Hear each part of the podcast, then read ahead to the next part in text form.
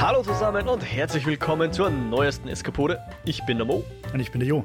Und wir freuen uns, dass ihr bei uns reinhört. In unserem Podcast führen wir Gespräche über bewegte Bilder, Kultur und die allgemeinen Freuden des Eskapismus. Und heute sprechen wir über einen Film, der fast genau vor sieben Jahren seine Premiere feierte, genau gesagt am 27. Jänner 2015. Äh, sieben Jahre sind das, oder? Meine Mathekenntnisse haben mich jetzt nicht betrogen. Äh, ich schweige. Du schweigst, ja, sehr gut. Äh, hat bombastische 150 Millionen US-Dollar gekostet und wurde. Echt? Meine, meine, meine Quellen sagen 176. Okay, äh, auf der deutschen Wikipedia mindestens Teuer. 150 Millionen. Äh, und hat die zumindest initial erstmal nicht wieder eingespielt.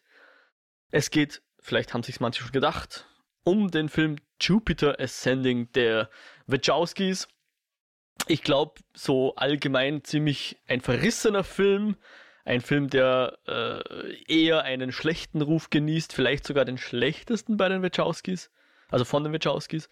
Die haben natürlich so grandiose Titel wie Die Matrix rauskaut und äh, durchaus auch, äh, wie soll man sagen, ein bisschen äh, besondere Filme wie Cloud Atlas, den ich leider immer noch nicht gesehen habe, aber die DVD steht im Regal.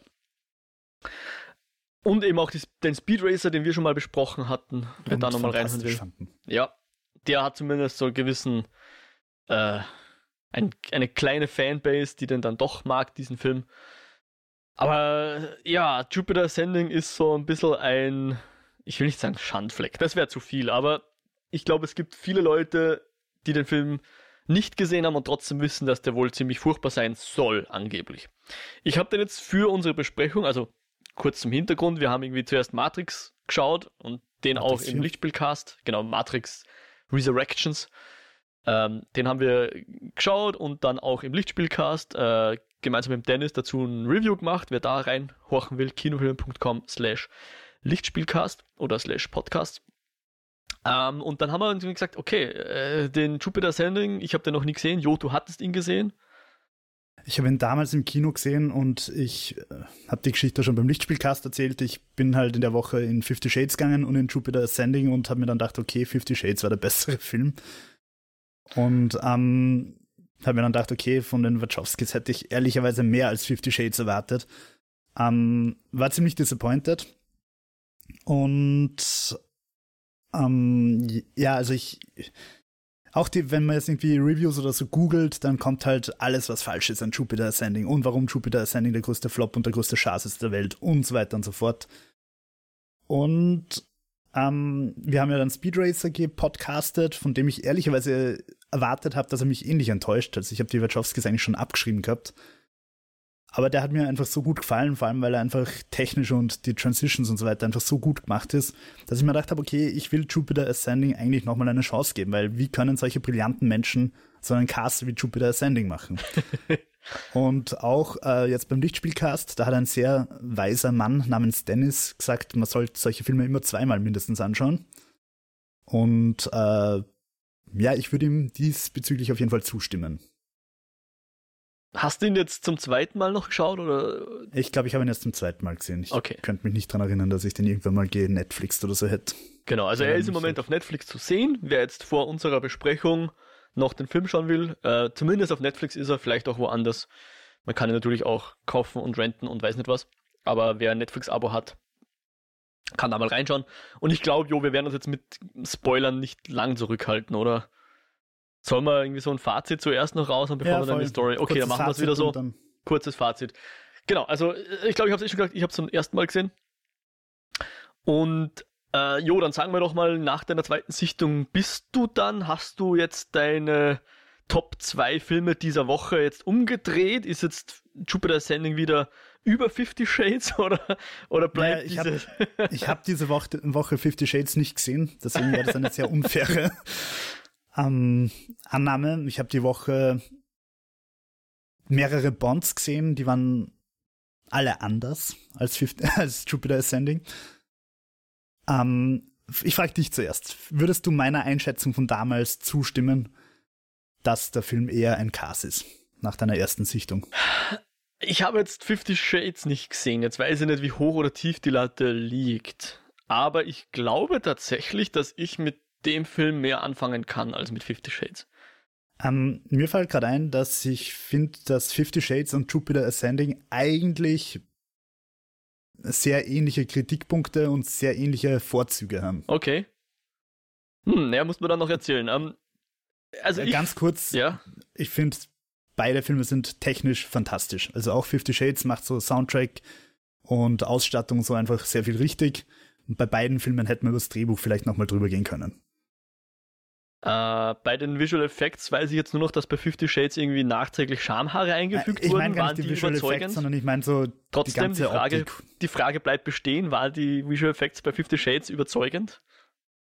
Ja, eigentlich schon. Also diese ganzen Segelflugaufnahmen und so weiter und halt, also bei, bei Fifty Shades ist es halt weniger CGI, sondern halt einfach Ausstattung und da haben sie sich schon ordentlich Mühe gegeben, dass sie dieses, dieses schmierige Hochglanz, äh, möchte gern Porno-Eck ganz gut inszenieren. Mhm. Und äh, ja, also ich finde, Fifty Shades kann man viel vorwerfen, aber das ist halt alles eher der Vorlage oder dem Drehbuch bedingt und weniger weniger der Ausstattung und der Technik. Soundtrack von Danny Elfman, ziemlich gut. Ähm, ja. Mhm. Gut. Du hast vorher schon gesagt, es ist ein Schandfleck, oder du möchtest das nicht Na, ganz als Schandfleck bezeichnen, aber es. Ich, ich, ich habe versucht, so ein bisschen die öffentliche Wahrnehmung dieses okay, Films. Das und das ist natürlich deine. viel Unterstellung. Vielleicht ist das eh nicht so, ja, aber, aber bevor ich den Film gesehen habe, sicher selektive Wahrnehmung dabei und so weiter und man hört wahrscheinlich die extremen Stimmen immer ein bisschen lauter als die gemäßigten, aber in meinem Hinterkopf war immer so, das ist so quasi ein Film zum Vergessen. Ja, der mhm. kannst, brauchst gar nicht schauen, Scheißfilm, äh, wird den Wachowskis nicht gerecht, zumindest bei den Leuten, die, ihn, äh, die die Wachowskis grundsätzlich mögen oder die vielleicht auch Speedracer mögen und so weiter. Der Film war irgendwie, ist ins Kino kommen, sofort, ne, war nix. Und deswegen waren meine Erwartungen, und es ist natürlich immer ein Spiel mit Erwartungen, eh klar, ziemlich niedrig. Und dafür hat er mich eigentlich positiv überrascht. Also vor allem, was ich glaube, was sogar Kritiker im Sinne von Leute, die den Film nicht mögen, wahrscheinlich anerkennen, eben die das Visuelle. Also einerseits natürlich die Effekte, die schon ziemlich gut sind, aber ich fand auch, dass, ähm, nennen wir es mal Production Design oder, oder In-World Design, wie auch immer man das mhm. jetzt nennen will, äh, sehr einfallsreich war. Grundsätzlich Voll. sehr viel einfallsreiches. Also dass diese, diese Raumschiffe da so keine Ahnung, wie, wie die funktioniert oder so. Man, man kriegt das nicht erklärt oder so. Man sieht's und hat so ein Gefühl, dass das was ist, was einfach unserer menschlichen jetzigen Technologie überlegen ist und trotzdem funktioniert und trotzdem irgendwelche Regeln folgt und im Film auch noch gut ausschaut. Ja. Und dann gibt's so Explosions-Implosionseffekte, wenn diverse Projektile abgefeuert werden und so, weil ja, es kommt zu Kämpfen in dem Film. Ich glaube, soweit traue ich mich das spoilen. Ähm, also da war einfach auch, auch so die verschiedensten Aliens, die da auftreten und so, die, die sind alle ziemlich gut durchdesignt und, und hat mhm. sich jemand viel, viel einfallen lassen. Ist jetzt nicht so ein nur 15 Abklatsch von den, von den Standard-Aliens oder von den Standard-Alien-Designs auch. Also ich meine jetzt von den Raumschiffen und Artefakten und, und, und Werkzeugen, die da so vorkommen und, und Welten, die man sieht die waren eigentlich ziemlich cool. Wo er durch vollkommen flach fällt, ist halt, und das hat mich doch auch überrascht, weil die Wachowskis zumindest Drehbücher schreiben, die ich finde ich, wo man erkennen kann, was sie wollten damit. Also auch das Speed Racer Drehbuch, vor allem die Geschichte ist jetzt nicht überragend einfallsreich oder so, aber es passt zur Geschichte und die Dialoge passen zur Geschichte. Aber hier fand ich das Drehbuch einfach Grütze. Ja. Also die Dialoge, die geführt werden, ähm, ich weiß jetzt nicht, ob den SchauspielerInnen hier besondere Regieanweisungen gegeben wurden oder ob die SchauspielerInnen hier einfach keinen Bock hatten zu acten oder sich einen, einen Jux gemacht haben zum Teil. Allen voran natürlich berühmt-berüchtigte Rolle von Eddie Redmayne. Ähm, aber durch die Bank eigentlich sehr eigenartige Dialoge und, und, und äh, die, eigenartiges Acting. Und ich habe zur, zur Matrix Resurrections habe ich ja gesagt, ich bin kein großer Fan von Liebesgeschichten grundsätzlich, aber die in Matrix fand ich eigentlich glaubwürdig und da war ich einigermaßen dahinter, da äh, mitzufiebern. Bei der hier war es genau anders. Also für mich hat er da nichts, äh, ich, ich konnte nicht verstehen, warum sich hier zwei Personen zueinander hingezogen fühlen und äh, habt ihnen nicht abgekauft, dass sich die zueinander äh, hingezogen fühlen, auch wenn sie in den Dialogen das Gegenteil davon behauptet haben, ja. Und ja. also die war komplett für die Hunde. Aber wenn man es einfach nur als, als äh, visuelles Spektakel hinnimmt und klar, Drehbuchlücken überspringen kann ich eh, aber die Dialoge hätte man halt schon nochmal ein bisschen äh, gewitzter machen. Können. Gewitzter, ja genau. Also man hätte durchaus doof, dürften die eh sein, ja, von mir aus, aber dann stilistisch doof und nicht einfach nur hölzern schlecht doof irgendwie. Ähm, ja, insofern, ich hatte Schlimmeres befürchtet, äh, aber ich glaube, der Film rennt ja jetzt doch zwei Stunden, gut zwei Stunden sogar. Ja, zwei Stunden sieben. Die waren jetzt nicht langweilig. Ja. Würde ich den so schnell nochmal schauen? Nein. Aber ich bin grundsätzlich jemand, der Filme eh nicht oft ein zweites Mal sieht. Zumindest nicht äh, nach so kurzer Zeit. Der, keine Ahnung. Das ist, glaube ich, so, wenn ich da mal im Fernsehen rumsepp und dann ist da gerade eine Szene, die irgendwie ganz, eine der Szenen, die gut ausschauen, dann werde ich die mir wahrscheinlich fertig anschauen, aber habe dann auch kein Problem weiter zu seppen. Ähm, weil tatsächlich, um jetzt nochmal zum Visuellen zurückzukehren, ähm, da passiert fast schon zu viel. Oder ich weiß nicht ganz, ich kann nicht ganz den Finger drauflegen, was es ist, aber ich hatte das Gefühl, da, das ist so eine Form von, von Reizüberflutung, diese ganzen Actionsequenzen dass dann auch die, der visuelle Apparat fast müde wird und man muss dann mhm. irgendwie den Blick kurz abwenden. Und, und in der größten Action bin ich dann doch das ein oder andere Mal dem Drang verfallen, nochmal kurz auf mein Handy zu schauen oder sonst irgendwo hinzuschauen. Äh, weil ich das Gefühl gehabt habe, ich, ich ermüde sonst, ja. Also das ist mir gerade zu viel da zu sehen. Ich, ich, es stumpft mich sozusagen ab und dadurch funktioniert dann die Action halt auch nicht optimal, ja. Als wenn man da jetzt gebannt dran gefesselt bleibt. Ja, ich finde, dass das halt bei Speed Racer zum Beispiel schon nochmal viel extremer war.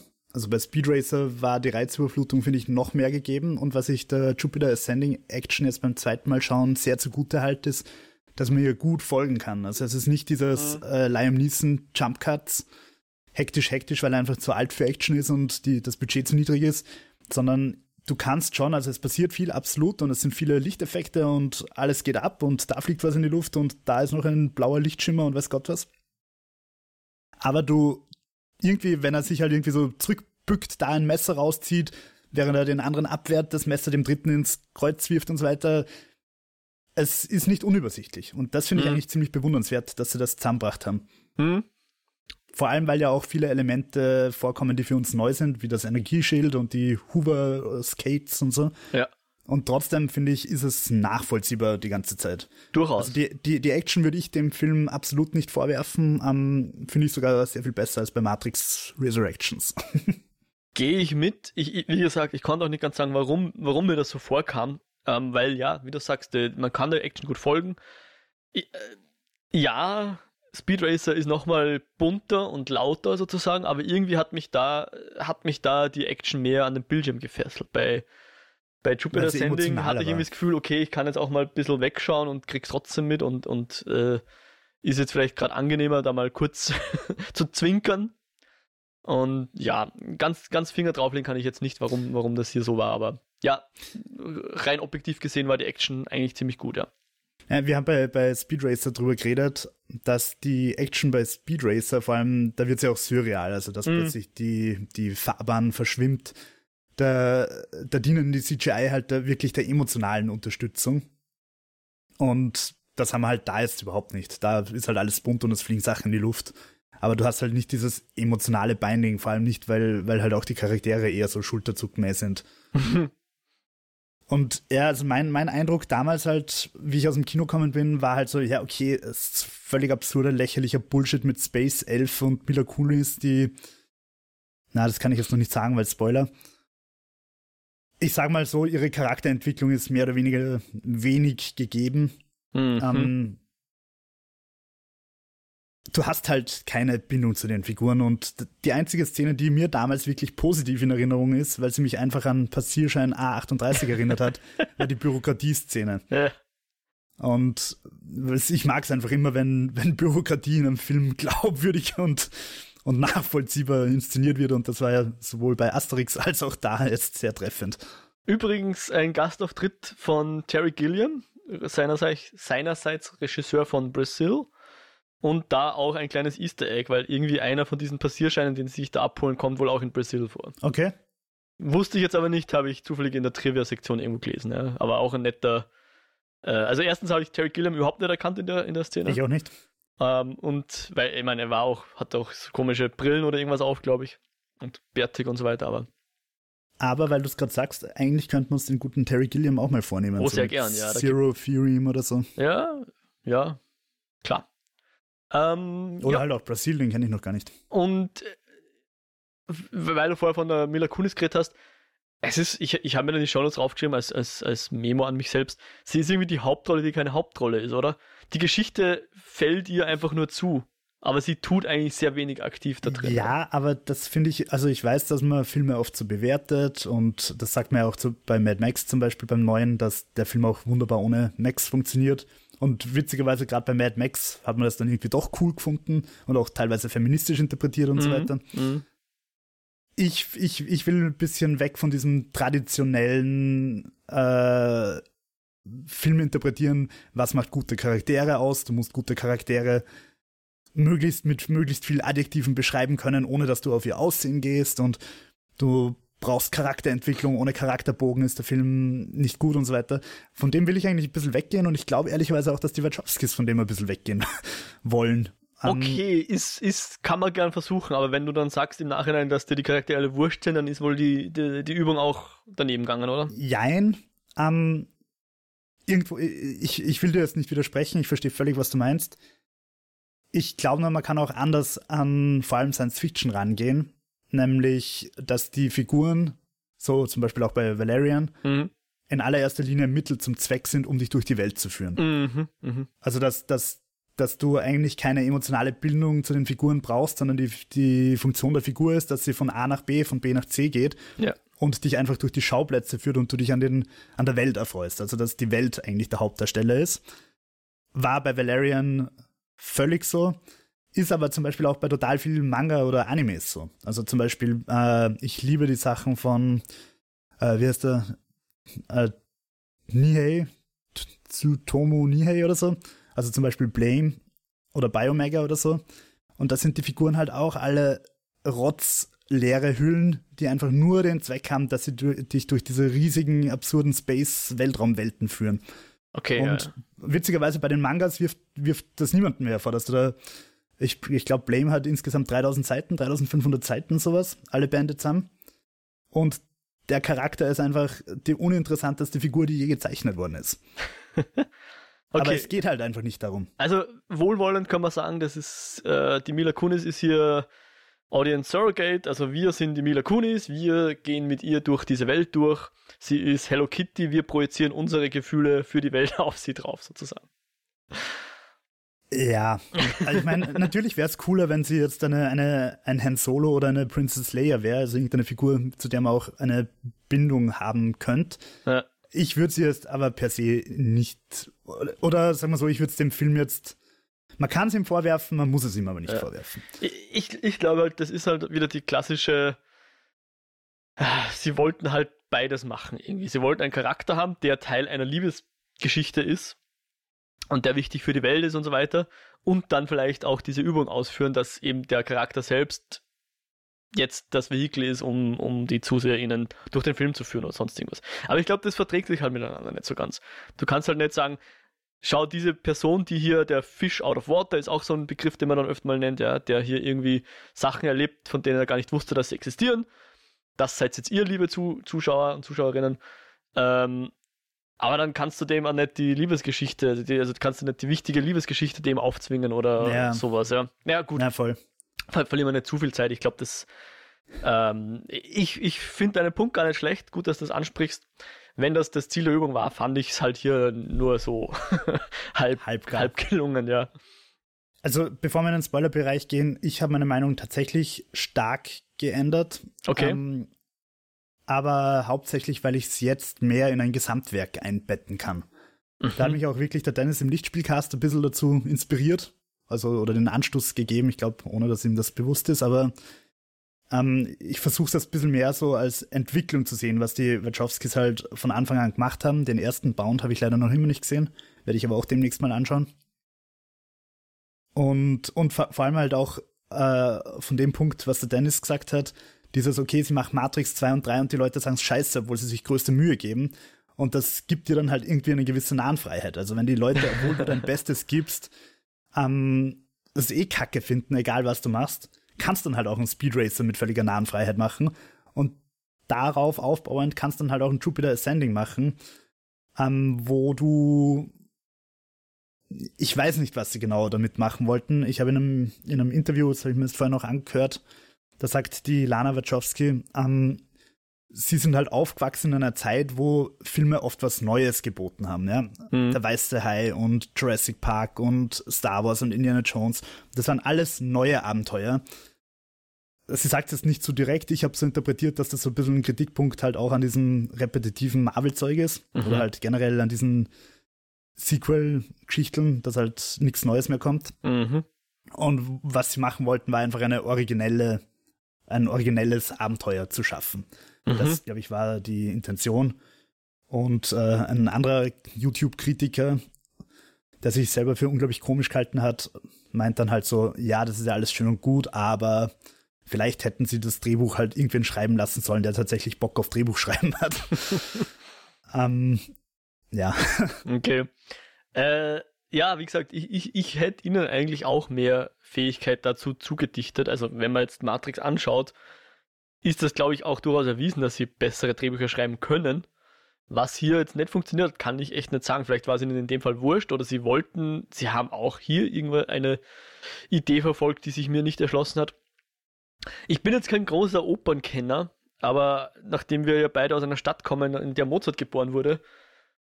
Echt? Äh, aus welcher Stadt kommst du? Tja, das ist jetzt das große Rätsel. Ähm, kennen wir natürlich sowas wie zum Beispiel die Zauberflöte und ich, ich irgendwie erinnerte mich dieser Film so an, weil es gibt ja diesen Begriff der Space Opera, ja. ja. Beziehungsweise ich, ich habe mir auch gedacht, okay, es hat auch was von Märchen, ja. Wo auch Voll. eher so die, die großen, dicken, die, die, die, Eckpunkte der Geschichte das Interessanteres sind, ja. Eine, weiß ich nicht. Bevor wir den Spoiler, im Spoiler können wir dann gleich nochmal drauf reden, was ich damit meine, aber ich glaube, wer die Geschichte kennt, kann hoffentlich meinem Gedanken folgen, dass das hier irgendwie etwas Operettenhaftes hat, etwas Opernhaftes mhm. hat, ja, oder Märchenhaftes hat. Und ich habe mir dann kurz nochmal versucht, äh, zum Beispiel jetzt äh, stellvertretend die Zauberflöte, äh, die, die Geschichte zu lesen auf der Wikipedia. Ich habe jetzt nur den ersten Akt geschafft, irgendwie danach war es mir eh schon wieder hat mich eh schon wieder zu wenig interessiert, aber da kriegen sie ja am Anfang, kriegen sie ja so ein paar so Sachen, eben eine Zauberflöte und ein Glockenspiel und so weiter. Und da gab es einfach einen Satz und das, das trifft einfach genau die Logik von so einem Film wie dem hier, wie Jupiter Ascending. Ja. Äh, und zwar, sie wollen fliehen, um Tamino entgegenzueilen, treffen dabei jedoch auf Sarastros Oberaufseher Monostatos, dem sie mit Hilfe des Glockenspiels entkommen. Und ich meine, da kannst du jetzt auch denken, okay, das macht wahrscheinlich wenig Sinn. Und ich weiß jetzt nicht, wie das auf der Bühne dann jeweils aussieht, dass man mit einem Glockenspiel einem Oberaufseher entkommt. Aber hey, und ich glaube, würde ich jetzt vielleicht vermuten, vielleicht wollten die Wachowskis hier sowas machen, ja. So ein, ein, ein größer als das Leben, eine Geschichte, die halt in ihren Eckpunkten Spaß macht. Und letzten Endes geht es ja doch nur um eine Liebesgeschichte, die halt zufälligerweise in einer ja, im Weltall spielt, in einer Science-Fiction-Geschichte spielt, oder? Äh, ich finde das einen, also ich habe natürlich auch ans Märchen gedacht und das war, glaube ich, auch der Punkt, warum ich irgendwo enttäuscht war beim ersten Kinobesuch, weil ich halt mehr erwartet habe als einfach ein simples Märchen mit Space-Elfen. Ähm, Die auch keine große Rolle spielen, muss man auch dazu sagen. Ja, und aber natürlich finde ich es auch völlig legitim, dass die Wachowskis herkommen und sagen, so, wir machen jetzt ein Märchen. Sehr Und ja. wenn es euch nicht gefällt, geht's scheißen. ähm, ich finde das, das Zitat von der Zauberflöte gerade unglaublich treffend. Das spielt den Film sehr gut. Was finde ich auch noch ein guter Vergleich wäre, wäre halt so griechische Mythologie, wo sich die Götter gegenseitig fetzen. Der eine Gott macht das, die anderen Götter ja. sind aber da wieder gegen, dann gibt es wieder eine ja. Intrige und dann tut sich wieder der Zeus in einen Schwan verwandeln, um mit einer Frau irgendwie Sex zu haben und so. Yay, also, ja klar, macht voll ich hab, Sinn. Ich, ich habe jetzt ehrlicherweise die ganzen Namen, wie, wie heißen sie alle in dem Film? Astrax, Bratabax und keine Ahnung wie. Äh, Abrasax ist die Familie, ja. Ich habe sie mir nicht Oder rausgeschrieben, ich habe auch nicht ja. geschaut, was das heißt. Ähm, ich bin sicher, es hat auch alles irgendwie seine Bedeutung und man könnte wahrscheinlich noch auf irgendein, auf eine äh, Geschichte von irgendeinem römischen Dichter zurückkommen oder so, wenn man es recherchieren würde. Dafür reizt mich der Film halt auch zu wenig, dass ich das Deep Dive. Ähm, Aber ja, es ist halt so ein Märchen, ein bisschen so griechisches Göttergeplänkel und garniert mit einer kloputzenden Mila Kunis. Ähm, was der Film auch noch anspricht, aber das finde ich, war dann halt auch wieder zu halbgar. Und das machen Blockbuster halt oft, dass sie so sozialkritische Themen so hinhauen, aber dann halt nicht abarbeiten, sondern nur so liegen lassen, mhm. um so eine oberflächliche Tiefe zu vermitteln. Mhm. Das ist halt einerseits, äh, würde ich mal sagen, unser Fleischkonsum oder und im Größeren dann generell unsere Konsumgesellschaft. Also das würde ich sagen, kritisiert der Film schon ein bisschen. Ein menschenverachtender Kapitalismus, ja. Ja, mhm. aber ja. Ja. Ja. Dann, dann lass. Ja. Hätte ich ehrlicherweise auch nicht braucht in dem Film, dass ich da jetzt eine große Wachowski-Kapitalismus-Kritik kriege. Ja. Ähm, ja, aber ist halt auch noch eine Ebene, die irgendwo auch noch in dem Film drin liegt. Durchaus. Äh, ich finde übrigens, äh, wie, wie hast du es nennt, oberflächliche Tiefe, fand ich ein, ein schöner, wie sagt man da? Da gibt es auch so ein lateinisches, griechisches Wort wieder dazu. Tautologie, oder? Ah, frag mich nicht. Ähm, jedenfalls, vielleicht bevor wir jetzt in den Spoiler-Part äh, eintauchen, würde ich vielleicht gern eine Rolle noch im Speziellen besprechen. Mhm. Nämlich die einzige Rolle, für die sie auch eine goldene Himbeere abgesahnt haben. Sie waren nämlich nominiert für den schlechtesten Film, die schlechteste Regie, das schlechteste Drehbuch, den schlechtesten Schauspieler Channing Tatum und die schlechteste Schauspielerin Mila Kunis. Wobei das mit dem schlechtesten Film für mich so wieder so ein bisschen ist wie ähm, dass EA die schlimmste Firma der Welt ist, ja. ja Wenn da unsere halt Exons und genau, das ist genau, genau, genau. Es gibt sicher schlechtere Filme, definitiv und Filme, die viel weniger versuchen und trotzdem grandioser scheitern als dieser. Den hat er ja auch nicht gewonnen. Ich weiß nicht, wer in dem Jahr gewonnen hätte. Aber der schlechteste Nebendarsteller Eddie Redmayne, den haben sie tatsächlich, da haben sie die goldene Himbeere gewonnen. So, wer ist Eddie? Du redest die ganze Zeit von ihm. Der Eddie Redmayne ist der, der Balaam. Der Böse. Ja, der redet. Böse. Okay, verstehe. Der dann manchmal schreit. Ja, manchmal schreit er. Ja. Aber die meiste Zeit redet er so. Genau.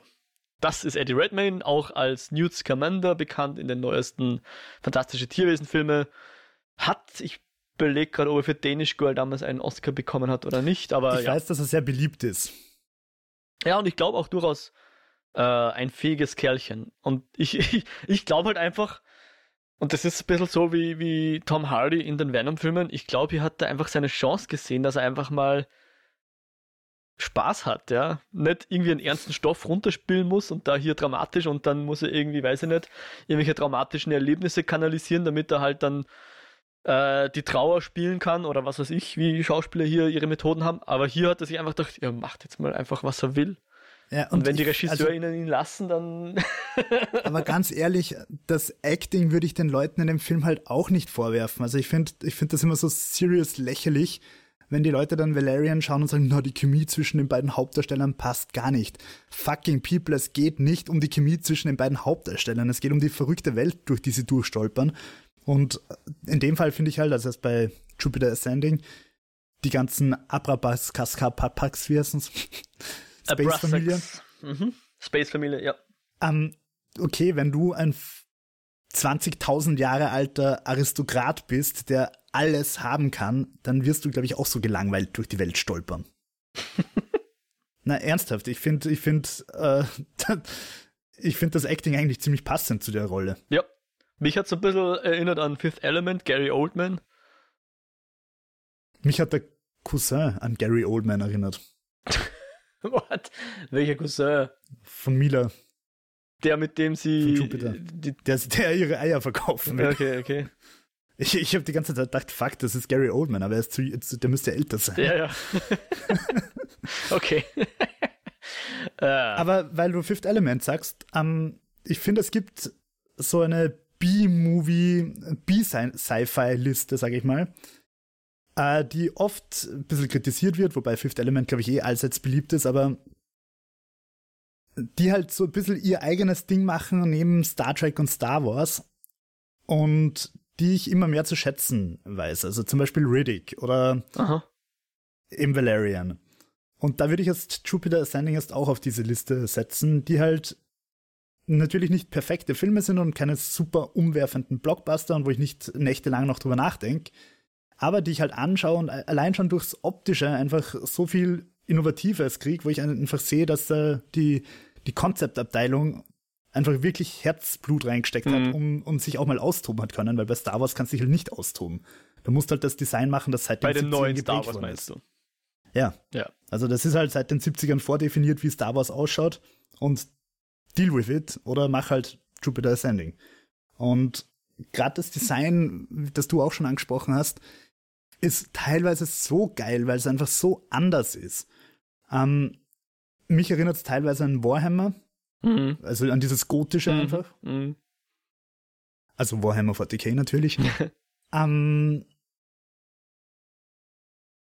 ja, es, äh, komm einfach mal auf die Idee, dass du so griechische fliegende Paläste hast. Wie mhm. cool ist das, die einfach goldene Statuen vorn draußen haben. Mhm. Ja, ich habe auch das, überlegt beim Schauen, ob das, aber ich glaube, das wird, wird nie so kommen, aber äh, angenommen, der Film wäre nichts worden, also der Film würde nicht gedreht werden, dann hätte schon Potenzial gehabt zu so einem, in 30 Jahren wird es dann ausgegraben, wie, wie jetzt Chodorowskis Dune. Vielleicht nicht ganz so grandios, weil halt die Leute, die jetzt da mitgearbeitet haben, glaube ich, nicht so bekannt sind, aber so, ich habe mir schon gedacht, da ist wirklich viel Innovation drin einfach, ja. Ähm, der, äh, absolut. Also das Raumschiffdesign, aber nicht nur das Raumschiffdesign, auch das äh, Kostümdesign. Und damit meine ich jetzt nicht nur Milas Prinzessinnenkleider, sondern auch das Kostümdesign von den ganzen Aristokraten und so. Also auch von den Männern und so. Oder auch von den ganzen Diener-Roboter, Drohnen oder was auch immer das für Wesen waren. Da haben sich viele Leute echt schöne Sachen überlegt. Und dafür kann ich den Film jetzt schätzen. Und er ist echt auch kurzweilig genug, dass die zwei Stunden sieben vergehen, ohne dass du dich langweilst. Hm. Und deswegen finde ich jetzt im Nachhinein bei der zweiten Sichtung den Film durchaus annehmbar. Also die, die, ich habe auch die Wertungen rausgesucht, IMDb 5,3, Metacritic 40, Rotten Tomatoes 28. Sorry, Leute, der Film ist besser als 28 hm. von 100. Viel besser. Er ist vielleicht keine 70, okay, aber er ist besser als 28. Und das ist halt, glaube ich, echt immer diese Internet-Rage-Welle, die da halt einfach drüber kracht und, und sich reinsteigert hm. und echauffiert und dabei vergisst, dass halt immer der Catering-Typ von dem Film viel mehr geleistet hat als alle Leute, die im Internet Kommentare zu dem Film schreiben. um, ja. Ja. Ich, ich würde ihn tatsächlich den Leuten, vor allem wenn sie sich mit dem Machwerk der Wachowskis beschäftigen, muss man ihn einfach auch mal anschauen und möglichst neutral und weniger warten, wie halt bei Matrix 4. ja, verstehe schon, ja. Auch wenn bei Matrix 4, glaube ich, die, das Spiel mit den Erwartungen noch ein bisschen ein gezielteres ist. Aber ja.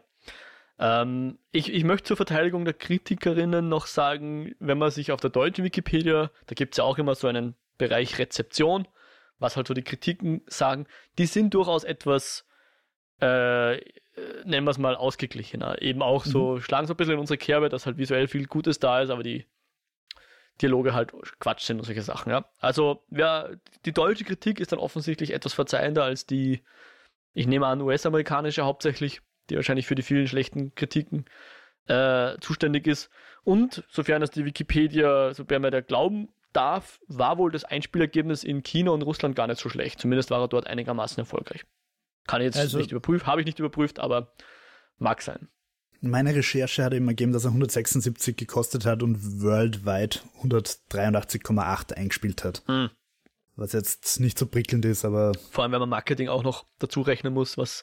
Ja, das weiß ich halt nie, ob das beim Budget da schon eingerechnet ist oder nicht. Angeblich ist es nochmal ungefähr in der Größenordnung was, was man dann noch draufschlagen muss. Aber da rede ich jetzt also, ohne wirkliches Wissen. Es war mit Sicherheit ein Flop. Und hm, da muss man ja. dann halt auch wieder zum Beispiel Warner Bros. loben, dass die sich halt trotzdem immer wieder trauen, auch solche Filme zu machen. Das war. Mhm. Und ähm, da bin ich ihnen auch dankbar. Und was die Effekte betrifft, das habe ich mir jetzt heute gedacht, die waren vom CGI her sowas von fantastisch einfach. Also ich finde die ehrlicherweise besser als von den meisten Marvel-Filmen, die wir gesehen haben. Und zwar aus dem einen Grund, den wir auch schon öfter mal da besprochen haben. Sie fügen sich irgendwie organischer in die Welt als bei Marvel. Bei Marvel ist es halt immer so reingepickt, wenn mhm. Iron Man rumfliegt oder Spider-Man. Und da fliegt das Raumschiff durch die Welt und es ist aber halt so inszeniert, dass es nicht reinpickt wirkt, sondern stimmig. Übrigens, weil du ja ganz gerne mal äh, Iron Man, der durch New York fliegt, als Beispiel nimmst. In so einem Fall ist dann New York tatsächlich auch nicht gedreht.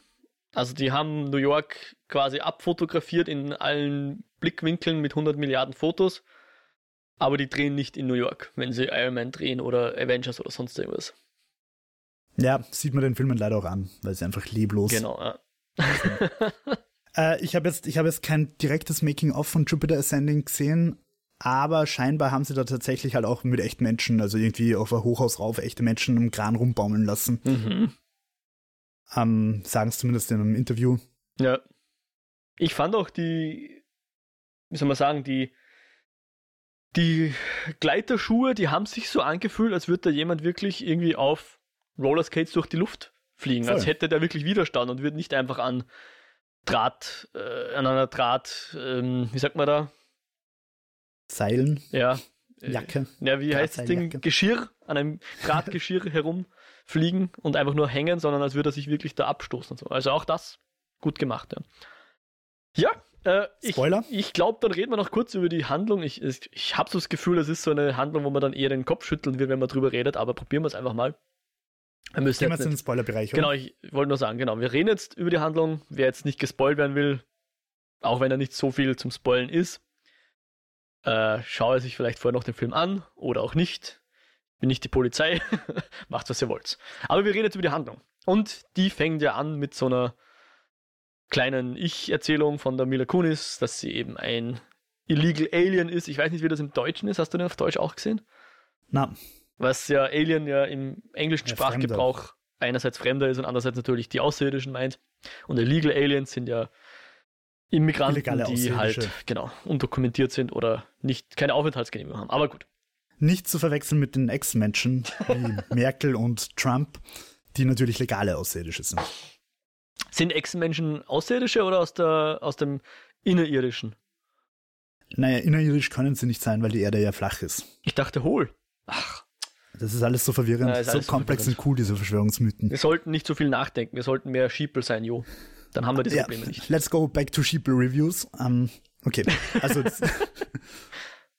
genau. Äh, und sie wächst dann halt mit ihrer, mit ihrer Mutter auf. Übrigens, hast du die Mutter erkannt? Äh, sie ist mir sehr bekannt vorgekommen, ja, aber ich kann sie nicht zuordnen. Die Maria Doyle Kennedy, eine gewisse Illa in den Wheel of Time, äh, in der Wheel of Time Serie. Holla die Waldfee. Ja, ja. Genau.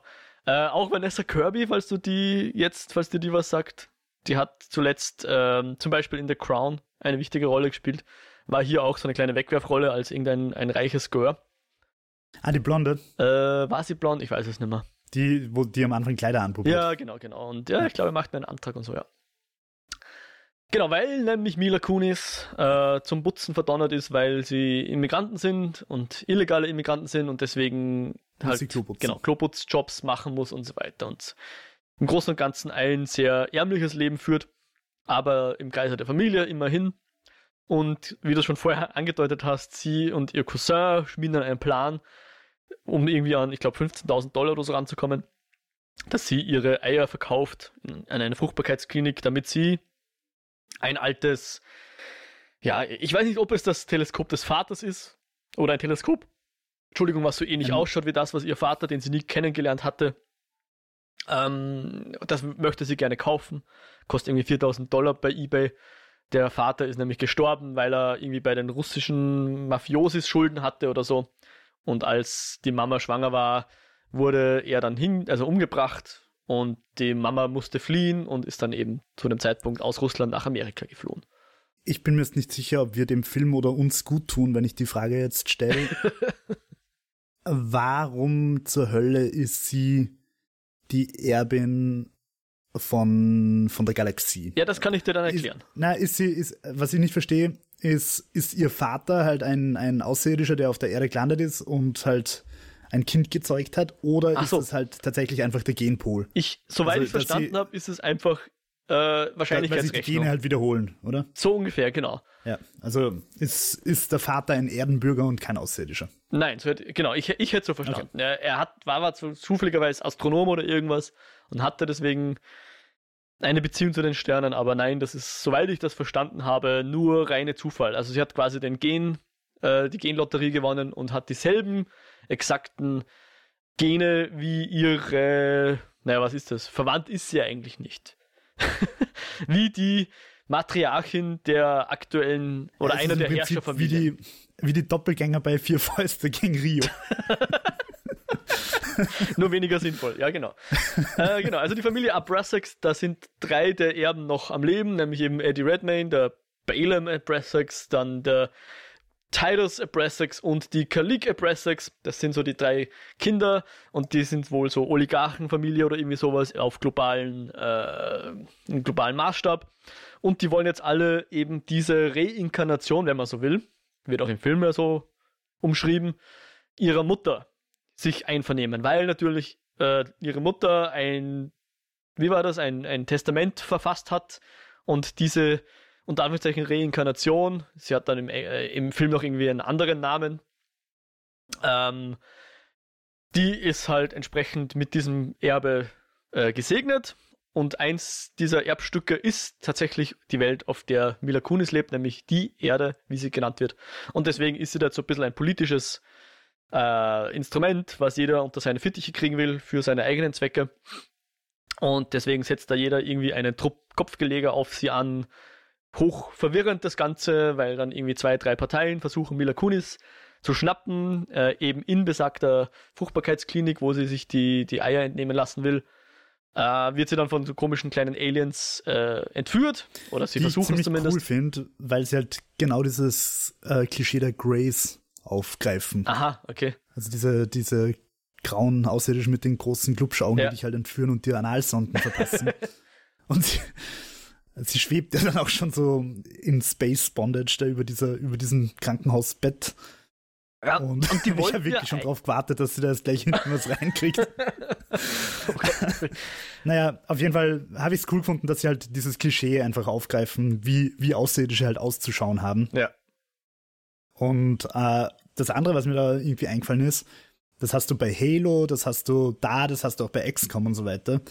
Nämlich, dass diese Handlanger Außerirdischen immer so kleine Doofe sind. So kleine, wuselige Doofe. Grunts heißen die, glaube ich, bei Halo, oder? Ja. Aha. Äh, eher Masse statt nicht, Klasse, ja. Wenn ich, wenn ich halt ein, ein, ein cooler Aristokrat wäre, der sich da irgendwie gen manipuliert, irgendwelche Handlanger zusammenschustert. Ich will mir halt keine kleinen Doofen machen. Ja, und vor allem äh, verstehe ich nicht, warum sie dann so lange brauchen, um Mila Kunis umzubringen. Warum schießen die nicht einfach mit irgendeinem Space-Pistole in den Kopf?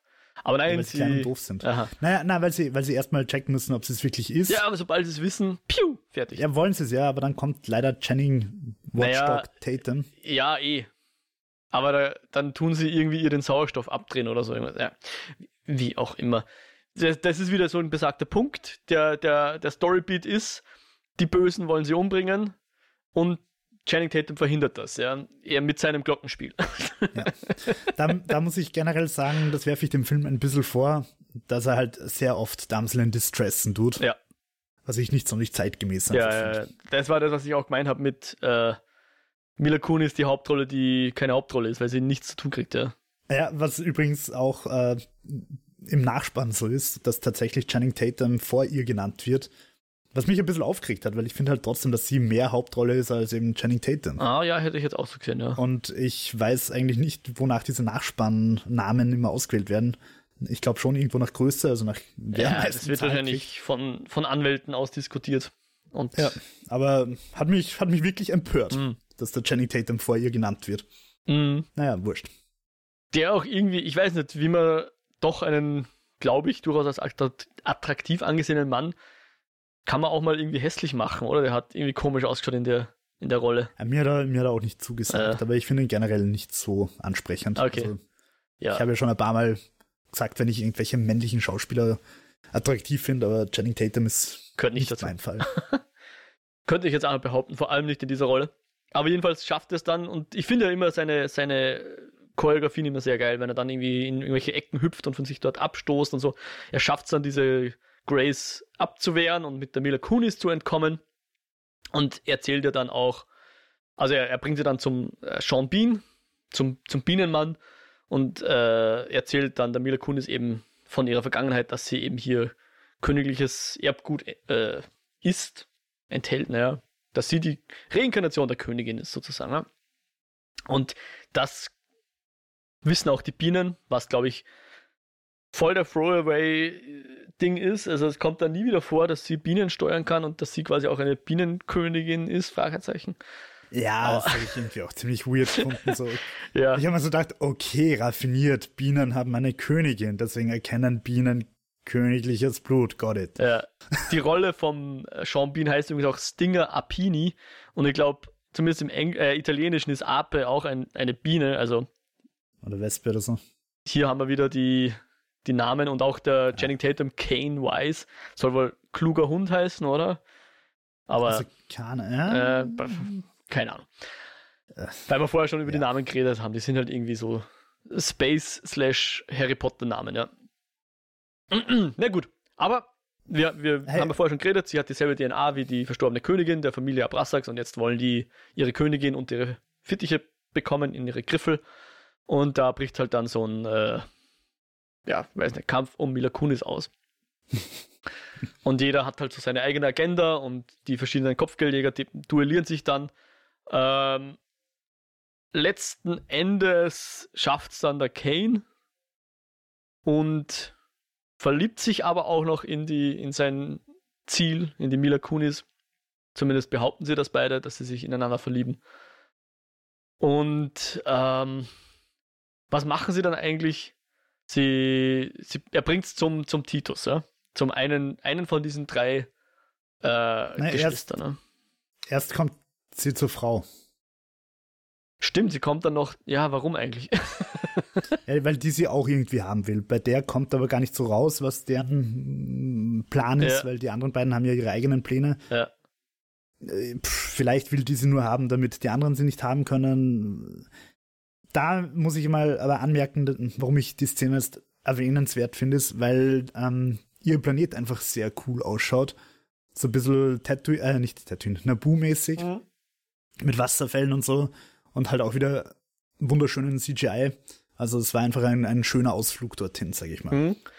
Und wir erfahren, glaube ich, auch von ihr, zumindest die so andeutungsweise mal, später hören wir es dann auch noch ein bisschen direkter, wie nämlich ähm, weil du vorher gesagt hast, der Eddie Redman ist irgendwie 20.000 Jahre alt oder so. Ich glaube nicht ganz 20, aber 14.000 oder so. Ja, sie, sie sagt, sie ist 14.000. Ah, richtig, Eddie Redman könnte auch älter sein, ja.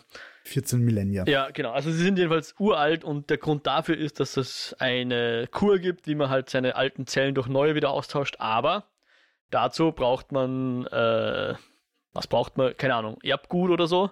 Und um dieses Erbgut zu erlangen, muss man eben Menschen ernten.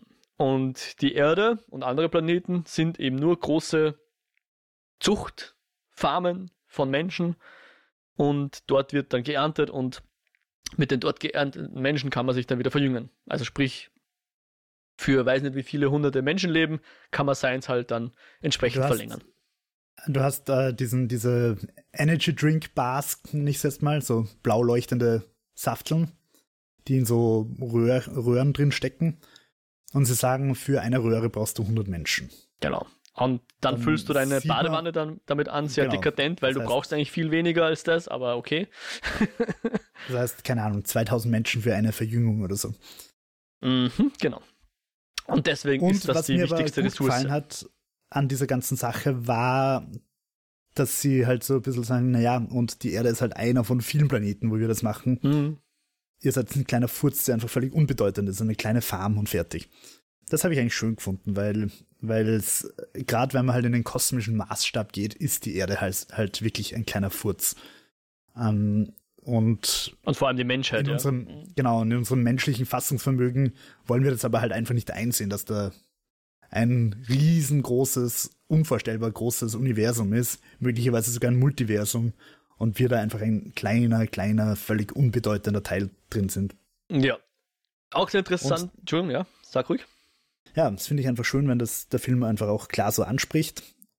Und natürlich kommt diese Kapitalismus-Ebene da dazu. Äh, wir ernten genau. ohne Rücksicht auf Verluste und genau. das kann man halt schon auf die echte Welt übertragen. Einerseits mit unserem oft sehr brutalen Fleischkonsum, andererseits auch mit meinem Laptop, auf dem ich gerade stream oder meinem Telefon oder meiner Xbox oder meinem Computer und so weiter. Dass halt alles irgendwo zusammengeschraubt wird, wo Leute dann vom Dach hüpfen, weil die Arbeitsbedingungen so katastrophal sind. Und äh, ja, ich finde es halt schade, dass das dann so oberflächlich nur abgearbeitet wird. Mhm.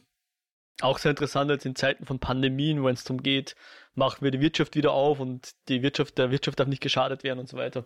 Ja, Gleichzeitig wären voll. die zehn Reichsten irgendwie doppelt so reich, als sie vor der Pandemie waren. Also kann es der Wirtschaft ja nicht so schlecht gehen und so weiter. Aber äh, ja, heikles Thema, wollen wir jetzt vielleicht nicht ja, zu sehr das, eintauchen. Das Sache ist, also ich, ich finde es ist eigentlich total super, wenn Filme sozialkritisch sind und finde es auch wichtig. Wenn sie sind, um, ähm, ja. aber auf der anderen Seite, ich, ich habe das Gefühl, es gibt nur diese Extreme. Es gibt dieses Blockbuster-Ding, wo du es halt mit einem Satz einstreust ja.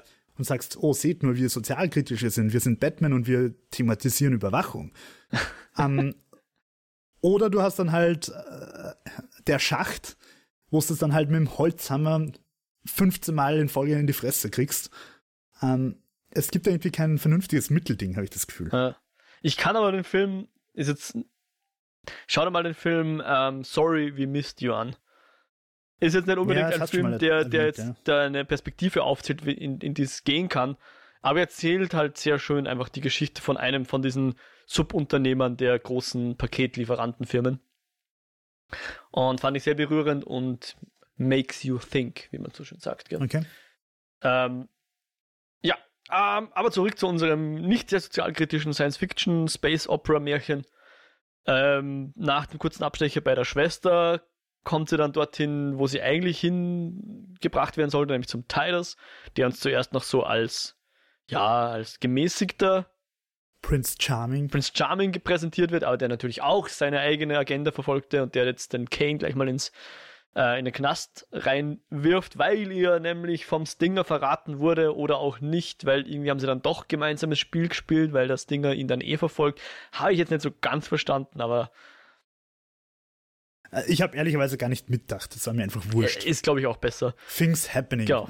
Also die Sachen passieren und der Titus will, dass, Titus will, dass äh, Mila Kunis ihn heiratet. Er erklärt das dann noch irgendwie, warum das eigentlich der sinnvollere Weg ist, weil dann ist sie Erbin und er Erbe und sie hat irgendwas davon. Kann man, glaube ich, ja, schwer.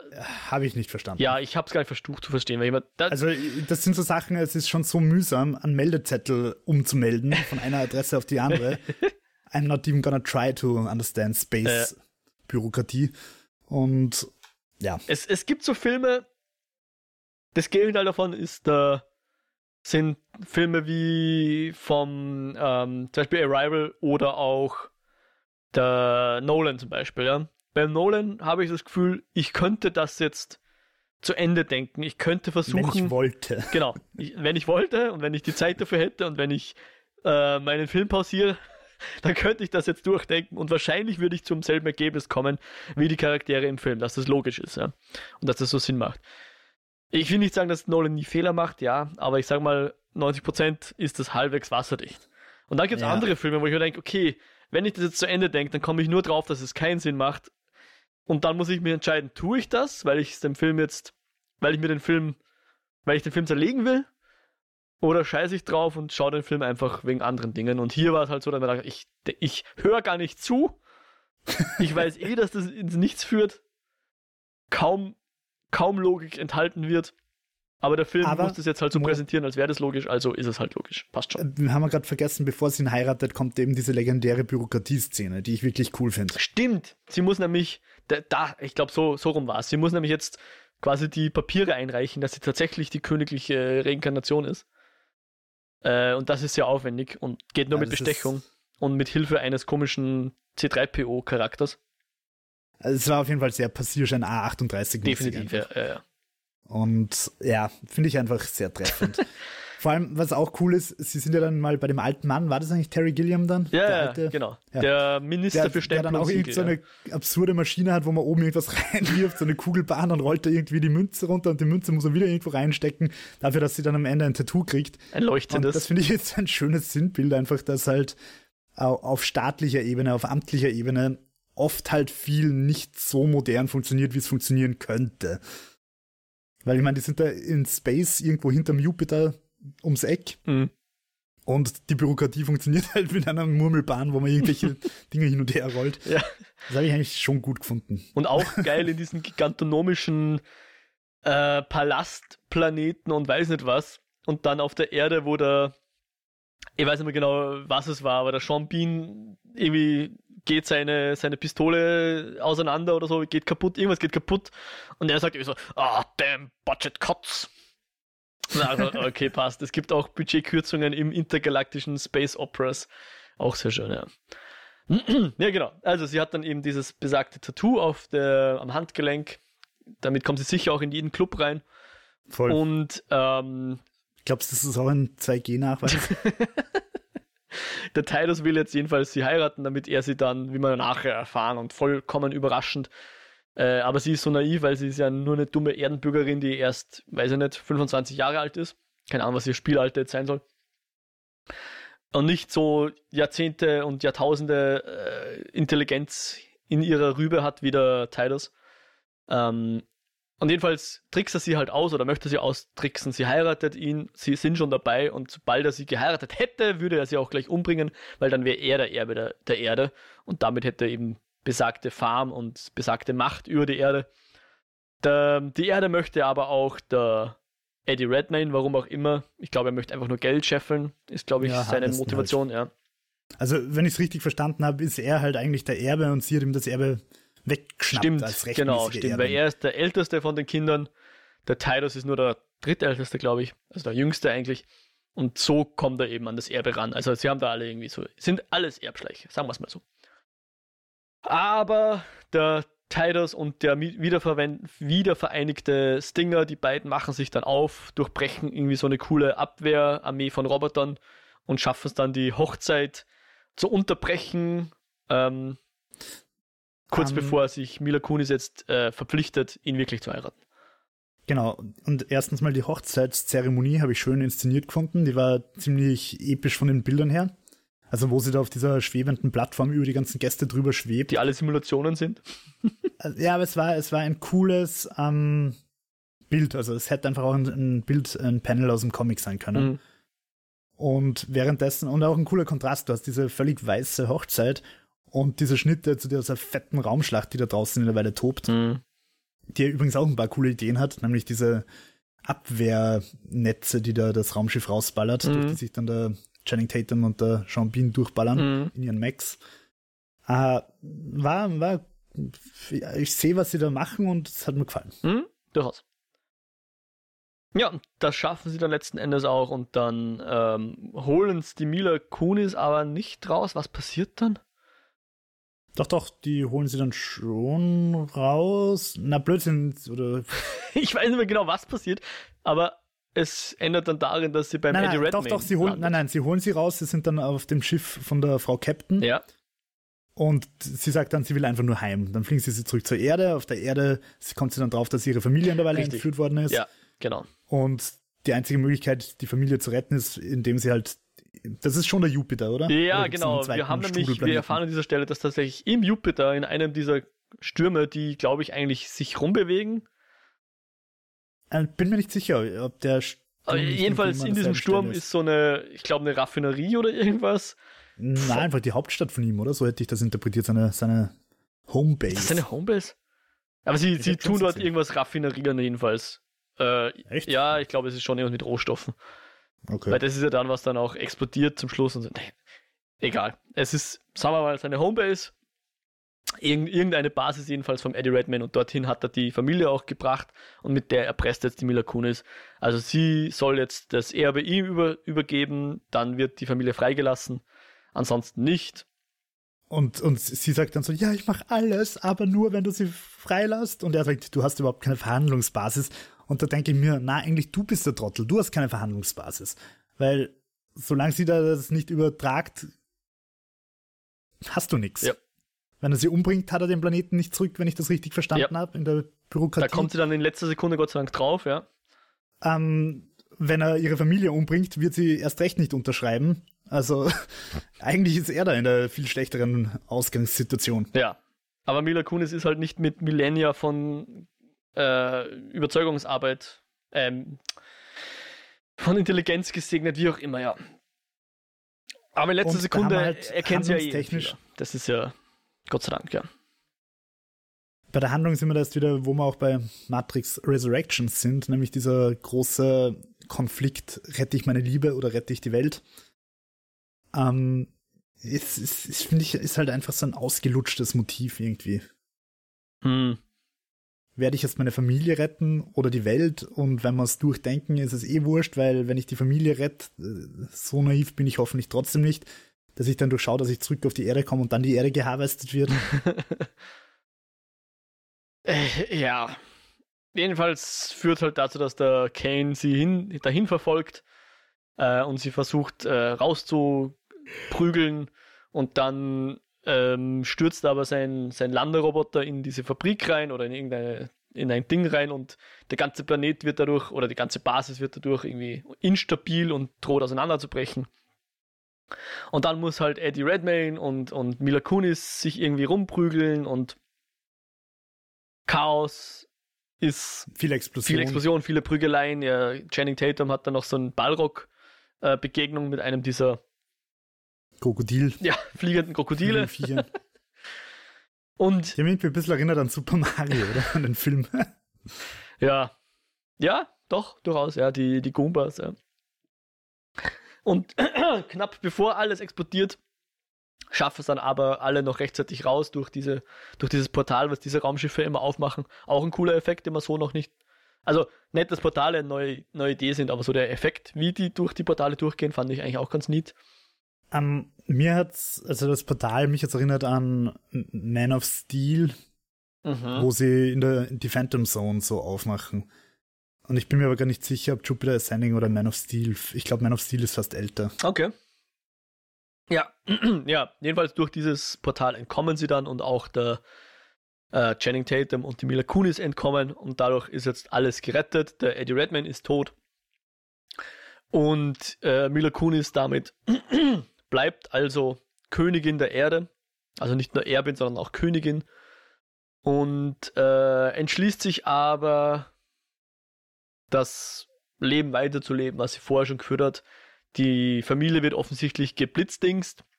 Kennen wir ja schon von Man in Black, dass man.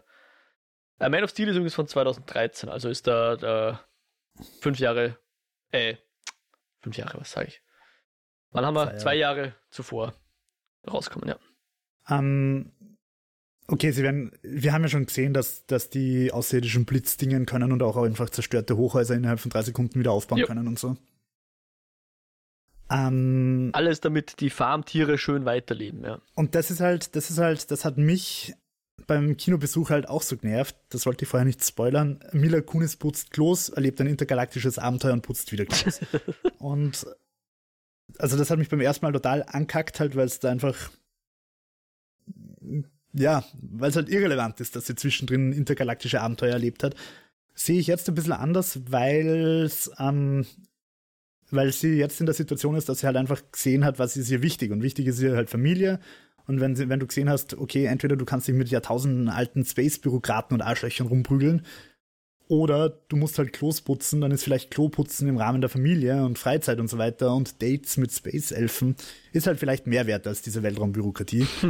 und als mittlerweile Mensch, der schon seit über sechs Jahren in derselben Firma arbeitet, ähm, und mehr Arbeitserfahrung hat als damals, wie ich gerade frisch aus dem Kino gekommen bin und noch mehr Student war, sage ich halt, das sind Fragen, die man sich stellen muss. Was ist Mehrwert? Zum Beispiel Geld oder Zeit. Mhm. Und das ist eine Frage, die der Film auch aufwirft. Der Film sagt halt, das, was im Endeffekt am wertvollsten ist, ist Zeit. Und, und gerade im Berufsleben, finde ich, hast du halt oft so diese Frage, okay, arbeite ich mehr und verdiene mehr oder arbeite ich weniger und habe dafür mehr Zeit und weniger Geld, das ich in der Zeit ausgeben kann. Ähm, macht den Film jetzt nicht super philosophisch, aber aus der heutigen Perspektive kann ich ihre Entscheidung, wieder Klos zu putzen, irgendwie ein bisschen mehr nachvollziehen. äh, ja, will ich jetzt gar nicht groß widersprechen, ja. Äh, äh, ich bin mir halt. Ich, das Ding ist, kann man irgendwie davon profitieren, wenn man die Erde nach intergalaktischem Recht besitzt? Weil sonst könntest du sich ja schon ein paar, ein bisschen Luxus gönnen, oder? Also schau mal, du redest, du redest mit jemandem, der einen Quadratmeter Mond besitzt. ähm, ich habe letztens einen Podcast darüber gehört, über halt den Verkauf von Mond und Mars und wer da was machen darf. Ich glaube, es war Edition Zukunft vom Standard. Ähm, Besitzt du den wirklich oder halt hat dir irgendjemand eine Urkunde übergeben, dass du den angeblich besitzt? Irgendein Typ, der, genau, so ist es. Und, also NFTs äh, aus analogen Zeiten. Mehr oder weniger, okay. ja. Also völlig irrelevanter Bullshit, an dem sich irgendwer wahrscheinlich bereichert. Und in dem Podcast haben sie halt gesagt, naja, im Endeffekt, wenn irgendwelche Nationen beginnen, den Mond zu besiedeln, werden sie auf deine Grundstücke, die du dort hast, ziemlich scheißen. Die werden ihre Basis dorthin stellen und sagen, ja, also es spielt einfach keine Rolle, ob du das Papier hast. Und ich fürchte, bei der Mila ist es auch ein bisschen so. Sie hat ein Tattoo, das sie als Königin der Galaxie oder der Erde zumindest äh, auszeichnet, aber das wird auf der Erde den meisten Menschen wahrscheinlich ein bisschen wurscht sein. Na, auf der Erde sicher, aber vielleicht kann sie irgendwie Space-Geld abschöpfen. Aber das Problem ist, sie ist ja, sie ist ja, sie ist ja keine, sie hat ja keinen Reichtum. Also, ja. ja deswegen meine Frage, ja, kann man irgendwie einen Teil von der Erde, weiß ich nicht, kann sie, kriegt sie da Tantiemen oder, oder, oder Dividenden von der Erde? Ich mein, keine Ahnung. Was sie vielleicht machen könnte, wäre, wenn man es jetzt mal weiterdenken, weiter als es der Film verdient hat, ähm, sie könnte vielleicht ihren, ihren intergalaktischen Einfluss dazu nutzen, dass zum Beispiel die Medizin und so weiter, dieses ich spule dich kurz an und du bist geheilt, dass die Medizin Fortschritte macht, dass Technologien, die da im galaktischen Raum verwendet werden, plötzlich auch auf der Erde zugänglich gemacht werden. Mhm. Ja, man, man, könnte dann Aber, noch einige okay. philosophische Fragen anhängen. Wenn du weißt, es gibt ein Mittel, was dich mehr oder weniger unsterblich macht, also nicht, äh, natürlich kannst du umgebracht werden, aber du, du wirst nie an äh, Altersschwäche sterben. Ja, aber schau mal, was ist, was ist, wenn zum Beispiel jetzt Titus und die, die Space-Bürokraten und Aristokraten, vielleicht waren die vor 13.990 Jahren auch noch so drauf wie Mila. Aber wenn es dann halt irgendwie 80 bist und es geht langsam ans Ende, dann denkst du, okay, ich kann jetzt sterben und nicht wissen, nicht wissen, wie, keine Ahnung, Game of Thrones Staffel 27 ausgehen wird. Oder ich bat einfach einmal kurz und werde Game of Thrones Staffel 27 noch erleben. Ist halt eine Situation, in der du nicht bist, ich nicht bin und die wir wahrscheinlich erst dann äh, irgendwo nachvollziehen können. Und auf der anderen Seite, wenn wir es alles ganz brutal sagen, unser westlicher Reichtum existiert halt einfach, weil anderswo Leute ausgebeutet ja. werden. Und da ist es uns ehrlicherweise auch wurscht. Ich meine, wir, wir reden im Podcast drüber, dass das alles nicht cool ist und so weiter. Und trotzdem trinke ich Kaffee und ich will nicht wissen, welche armen Kinder den Kaffee wo genau abbaut haben. Und trotzdem habe ich halt mein Foxconn Apple Produktzeugs. Ja, also im Prinzip machen wir eigentlich nichts anderes als die guten Space-Aristokraten auf, auf einer kleineren Ebene. Und ich, ich will da jetzt gar nicht groß mit, mit dem Zeigefinger sagen, wir sind alle scheiße aber wir brauchen uns jetzt auch nicht moralisch groß über die Space-Aristokraten schwingen. aber was ich raus wollte ist, man könnte, glaube ich, einen sehr anderen zweiten Teil machen, der ein super düsterer philosophisches Denkwerk ist und die Folgen auf Mila Kunis äh, beleuchtet irgendwie, wo sie dann komplett zerstört von diesen philosophischen Fragen irgendwo halb verrückt wird und dem nachgeht oder irgendwie sowas. Ja, oder halt sie outet sich als Besitzerin der Welt und wird dann einfach, keine Ahnung, von den Amerikanern gefangen genommen und nach Guantanamo gesperrt.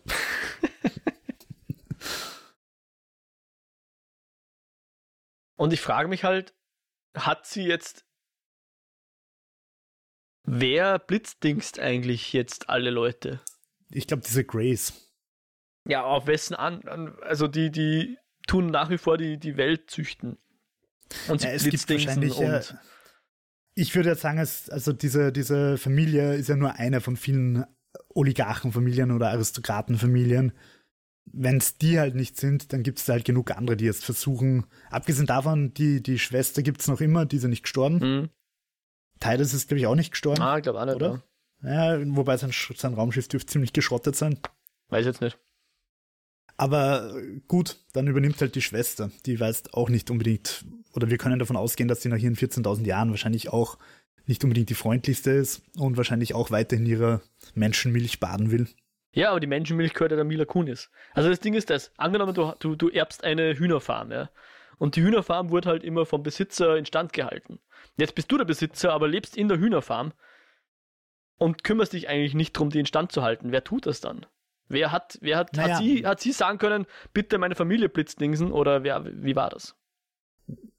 Nein, nein, sie ist im Prinzip, äh, jetzt kommt eine Orgel-Analogie, Tiger King Mo. die Familie, die sind so die Tiger Kings und sie ist mehr so die Carol.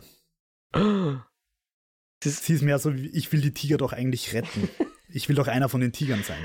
Ja, was ich raus will, wenn wir schon in einer hochbürokratischen Gesellschaft sind, wer hat die Befugnis zu sagen, bitte Familie von der Königin zu blitzdingsen?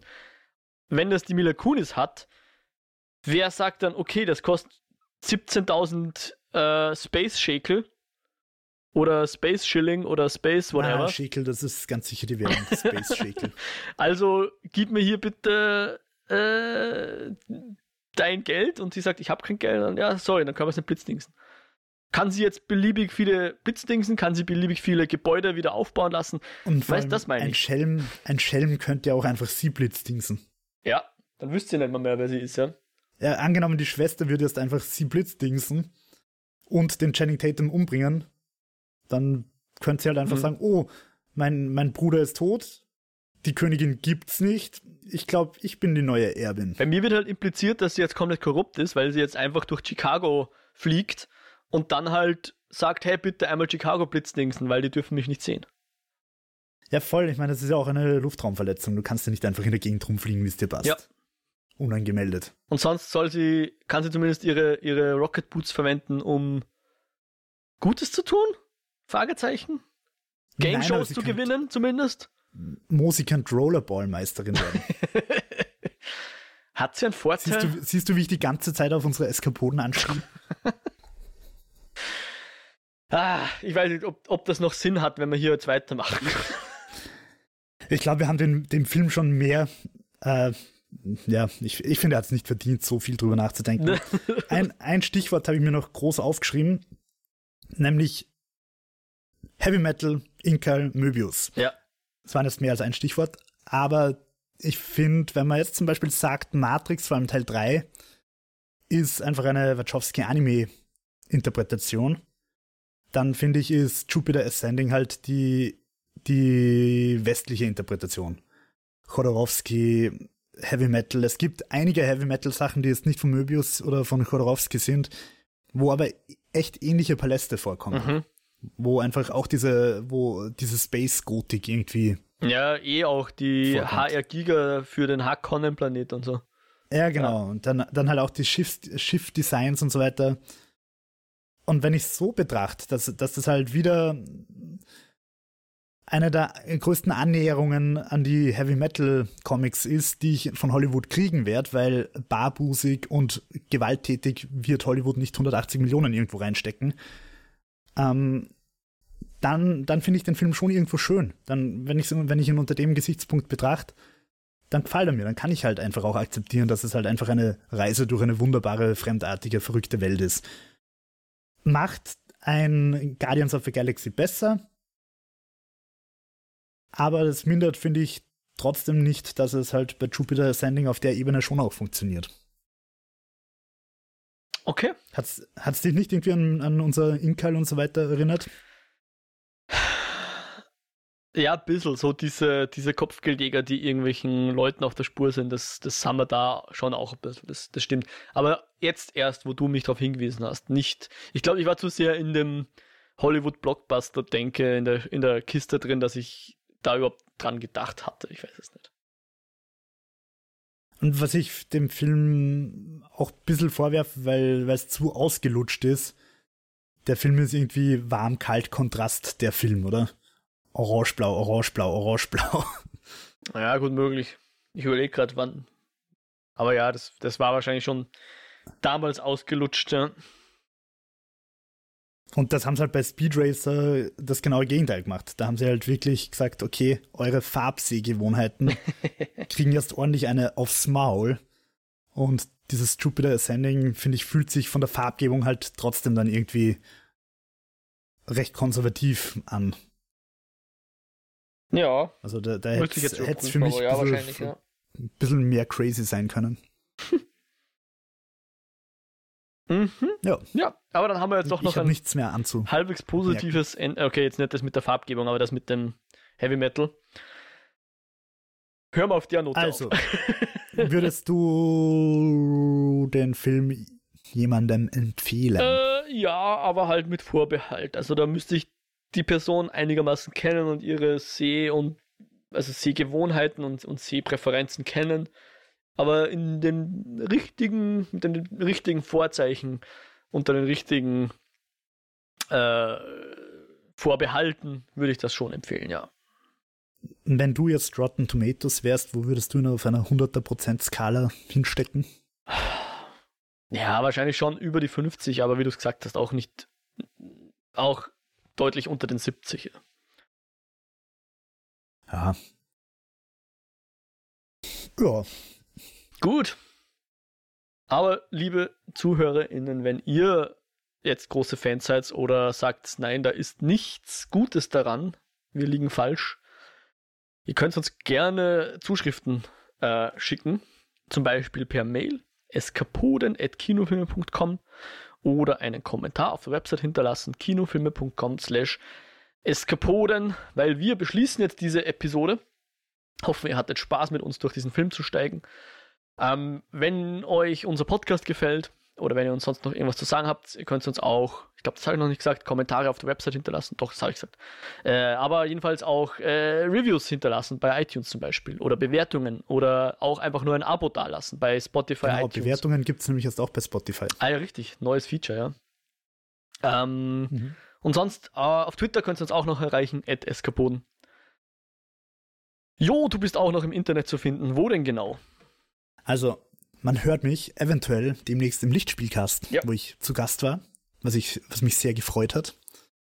Um, außerdem auf Twitter at WhiteRabbit360, außerdem auf YouTube Jo Meyerhofer, M-A-Y-R Hofer, wo tatsächlich mein Video erschienen ist, mein neues, auch wenn ich es leider ein bisschen zu leise gemacht habe. Da, am Ton muss ich noch ein bisschen feilen.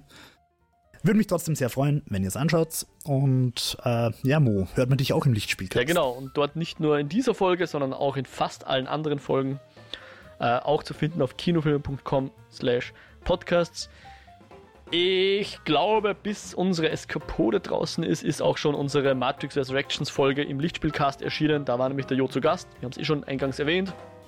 Horcht da gerne mal rein. Und sonst hoffen wir, dass es euch gut geht und wir uns beim nächsten Mal wieder hören. Macht es gut, baba. Ja, und ein gutes neues Jahr an der Stimmt, ja, voll. Gut, dass du das sagst. Äh, ist zwar schon ein bisschen spät, wir haben uns ein bisschen Zeit lassen mit unserer ersten Folge, aber genau. Äh, wir hoffen, ihr seid gut gerutscht und ein frohes Neues. Ciao, ciao.